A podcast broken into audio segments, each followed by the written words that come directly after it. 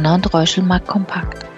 Herzlich willkommen zu einer neuen Folge unseres Biweekly Talks mit Carsten Mumm, Chefvolkswirt bei Donner und Reuschel. Ich bin Eva Fiedler und führe Sie durch das Gespräch. Wir freuen uns, dass Sie dabei sind. Wir wollen heute sprechen über die sehr zurückhaltenden Wirtschaftsaussichten des Internationalen Währungsfonds IWF. Mein Name ist Joachim Althof. Ich darf heute das Gespräch führen, wieder mit Carsten Mumm. Carsten, schön, dass du dabei bist. Hallo, guten Morgen, Joachim. Freue mich auch sehr. Ja, kommen wir direkt ähm, in Medias Res zu den Wirtschaftsaussichten des IWF. Die waren doch sehr, sehr zurückhaltend. Dieses Jahr sollte das Wirtschaftswachstum deutlich geringer ausfallen als im Jahr zuvor.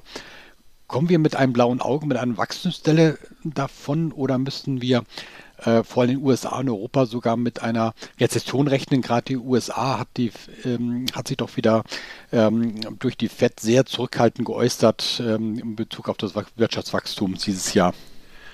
Ja, richtig. Die Frage ist immer, aus welcher Perspektive betrachtet man jetzt diese aktuellen Wachstumsprognosen? Wenn wir die Perspektive von vor einem halben Jahr einnehmen, also Herbst letzten Jahres, dann äh, muss man sagen, das sind ganz ordentliche Wachstumsprognosen, weil da wären ja durchaus auch noch andere äh, Szenarien denkbar gewesen. Wenn wir in Europa beispielsweise eine Gasmangellage bekommen hätten, dann hätten wir hier zumindest in der Eurozone oder in Europa allgemein eine sehr tiefe Rezession im Winterhalbjahr erlebt. Ähm, das ist nicht eingetreten. Andere Dinge sind auch besser gelaufen als gedacht. Also die Lieferkettenprobleme nehmen ab beispielsweise. Die Rohstoffpreise fallen schon sehr deutlich und das hat dann im Vergleich zum Herbst äh, dazu geführt, dass die Wachstumsprognosen nach oben revidiert wurden. Tatsächlich ist es jetzt aber so, dass im Vergleich zum letzten Update des World Economic Outlook des IWF die Wachstumsprognosen für dieses Jahr dann wieder nach unten genommen wurden. Und das liegt daran, dass dann die Wachstumsdynamik, die wir in den nächsten Monaten und Quartalen zu erwarten haben, doch eben nicht ganz so dynamisch ist, wie wir es wiederum am Jahresanfang erwartet haben. Also man sieht nach wie vor hier auch bei volkswirtschaftlichen Prognosen haben wir eine sehr, sehr hohe Dynamik, eine sehr, sehr hohe Unsicherheit. Ich würde das jetzt aus heutiger Sicht so einwerten, dass wir eine Wachstumsdelle sehen. 2,8 Prozent erwartetes Wachstum weltweit für dieses Jahr ist im historischen Vergleich relativ schwach. Letztes Jahr hatten wir 3,4 Prozent. Es gibt aber ein Risikoszenario vom IWF, das wäre sogar dann mit einem Wachstum weltwirtschaftlich von nur noch 2,5 Prozent behaftet. Ähm, das käme dann zum Tragen, wenn wir im Finanzsektor einen größeren Stress noch erleben würden, als wir das in der Vergangenheit schon erlebt haben und daraus resultierend dann möglicherweise eine schwerere Kreditklemme. Das ist aber nur ein Risikoszenario, Basisszenario, also ist eine Wachstumsdelle. Es gibt eine klare Unterscheidung auch bei den IWF-Prognosen zwischen Industriestaaten. Also die Gruppe der Industriestaaten wird mit einem Wachstum von 1,3 Prozent erwartet. Teilweise werden wir dann Rezessionen sehen. Deutschland beispielsweise veranschlagt der IWF mit minus 0,1 Prozent Wachstum für dieses Jahr.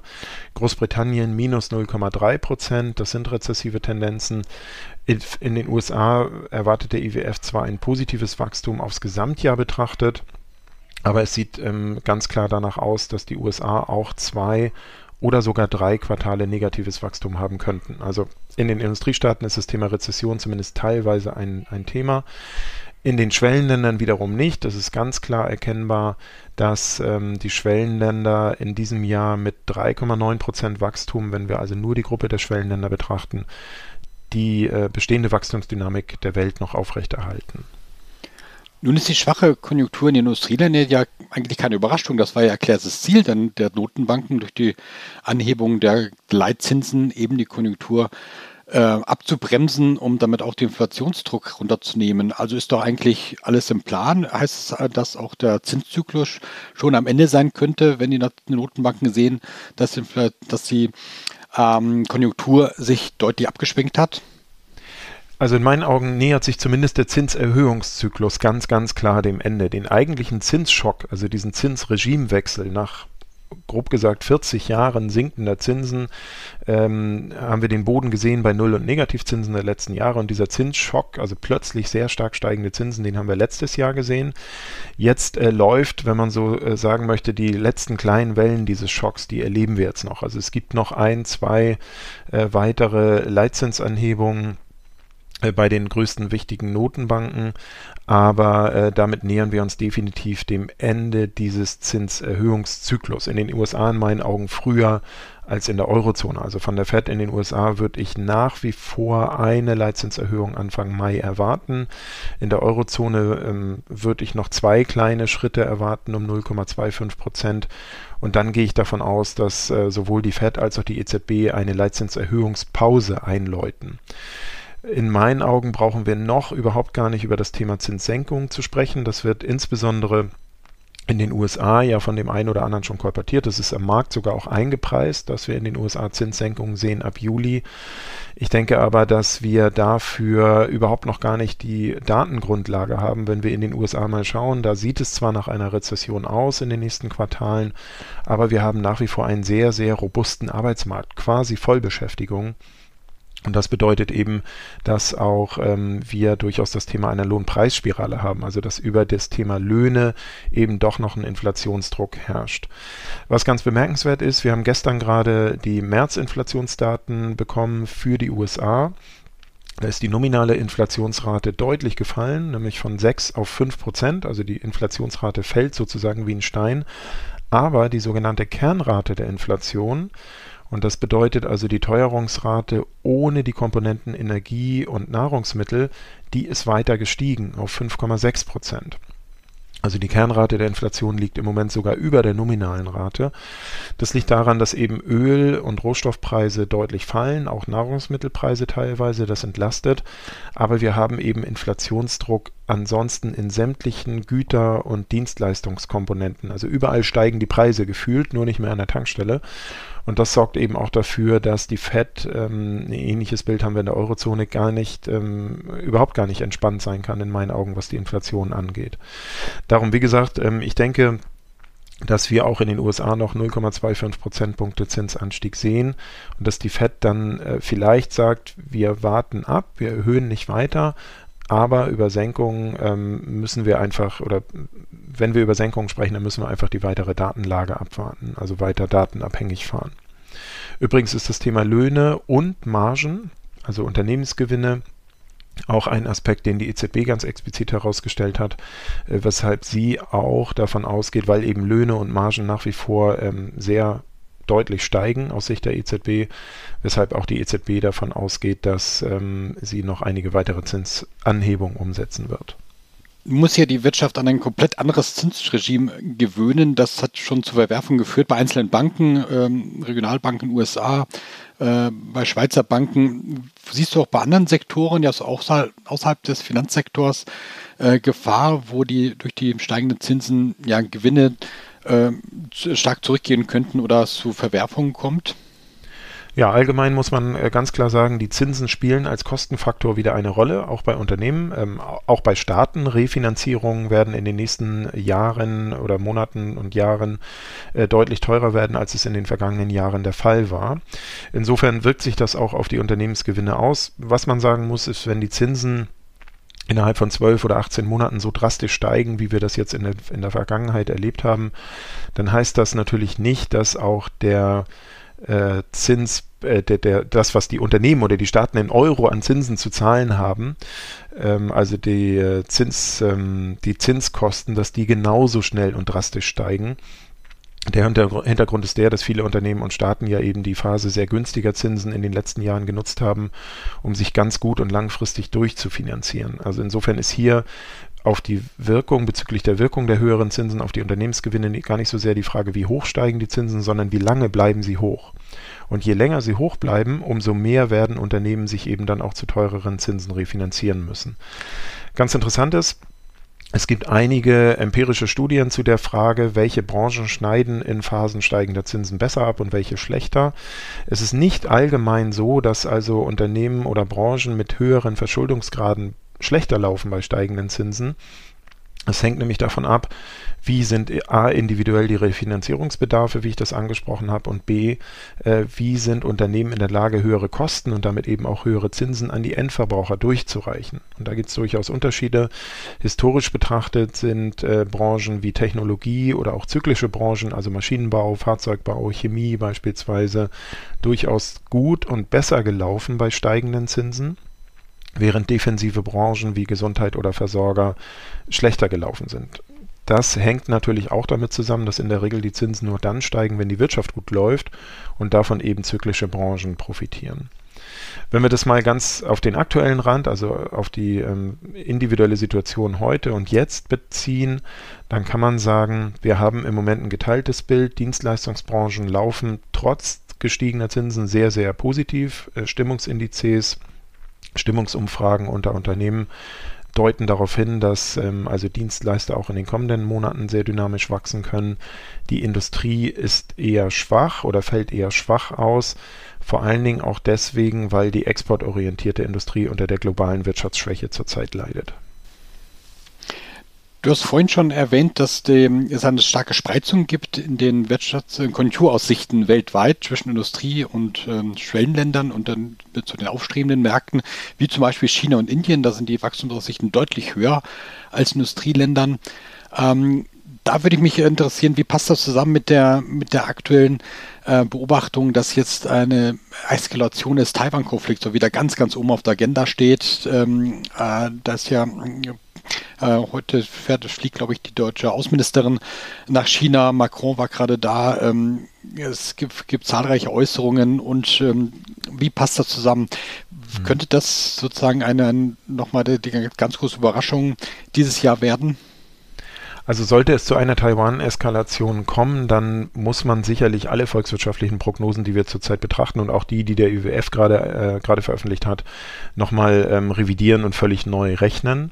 Äh, das wäre natürlich nochmal ein ganz, ganz heftiger Schlag auch global für die wirtschaftliche Entwicklung. Wir haben schon gesehen, welchen Rückschlag der Ukraine-Konflikt gebracht hat über verschiedenste Wirken Wirkungsketten, also wegfallende Geschäftsbereiche äh, in Russland, ähm, steigende Kosten, unterbrochene Lieferketten. Da muss man sicherlich sagen, eine Eskalation rund um Taiwan würde diese, diesen Aspekt einfach nochmal mm, mit einer sehr viel höheren Amplitude verschlimmern.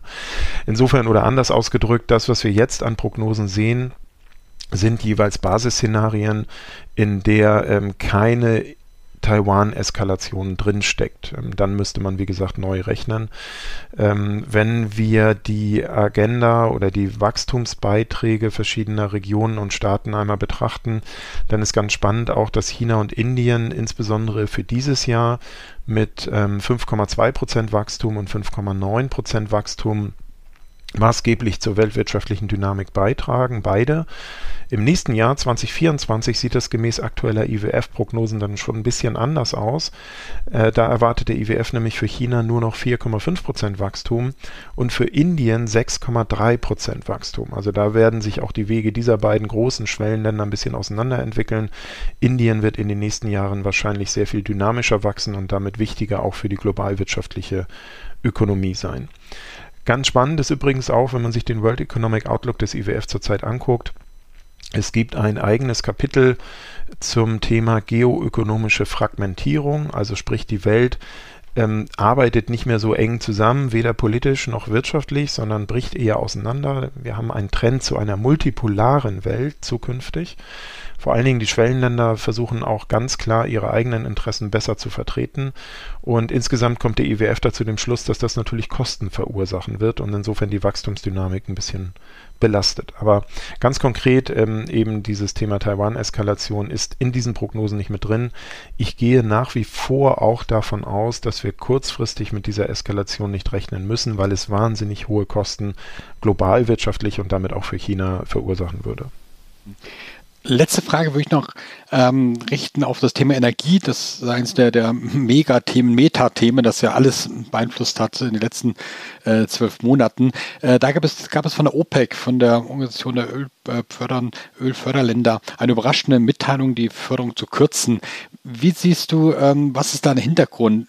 Ist, ist das da vielleicht dazu sehen, dass die, der Verbrauch ja an fossilen Energien äh, in Europa zum Beispiel sehr stark zurückgegangen ist über den Winter und auch äh, sehr, sehr starke Bestrebungen gibt, sich von fossilen Energien abzukoppeln, abzukoppeln dass es die OPEC äh, sozusagen den, den Preis oben halten will durch beschränktes Angebot, äh, weil sie langfristig sieht, dass die Nachfrage nach fossilen Energieträgern zurückgehen könnte? Also das ist mit Sicherheit einer der Beweggründe überhaupt oder ich sag mal einer der Aspekte, die die OPEC umtreibt. Also äh, die OPEC hat halt ein tendenziell auslaufendes Geschäftsmodell in Anführungsstrichen, also die Förderung fossiler Energierohstoffe. Es ist ganz klar, dass in, jetzt mal kurz gesagt äh, die ganze Welt von diesen fossilen Energierohstoffen weg möchte. Da sind einige Regionen ein bisschen schneller und ambitionierter als andere. Und ähm, damit ähm, spielt das sicherlich eine Rolle. Äh, was auch eine Rolle spielt, der Aspekt, den du eben angesprochen hattest, nämlich, dass wir im, in Europa beispielsweise oder auch in anderen Regionen weltweit doch den Energieverbrauch deutlich reduzieren konnten über das Winterhalbjahr. Und das hat natürlich dazu geführt, dass die äh, Rohstoffpreise und die Rohölpreise insbesondere dann auch so deutlich zurückgekommen sind in den letzten Monaten, wie wir das tatsächlich erlebt haben.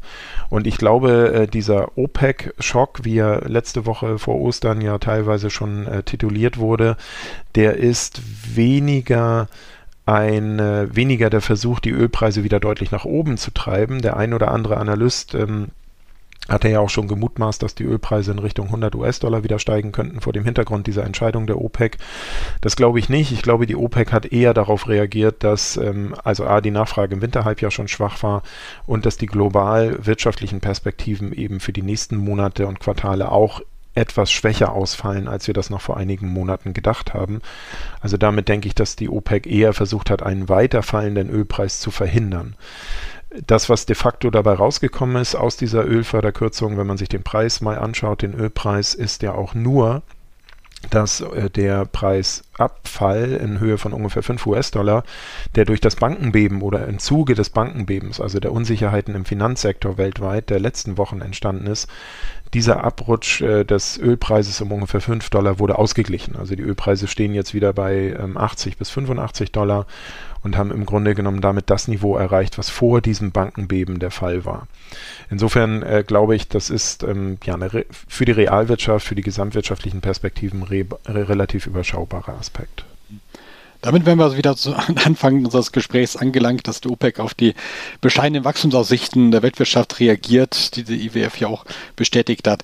Ja, vielen Dank, Carsten. Ein sehr spannendes Gespräch. Ich freue mich, dass wir in 14 Tagen äh, wieder weitermachen können. Da freue ich mich auch drauf. Vielen Dank ebenso. Danke für Ihr Interesse. Seien Sie in zwei Wochen gerne wieder dabei. Ihr Donner und Reuschel, Markt Kompakt Team.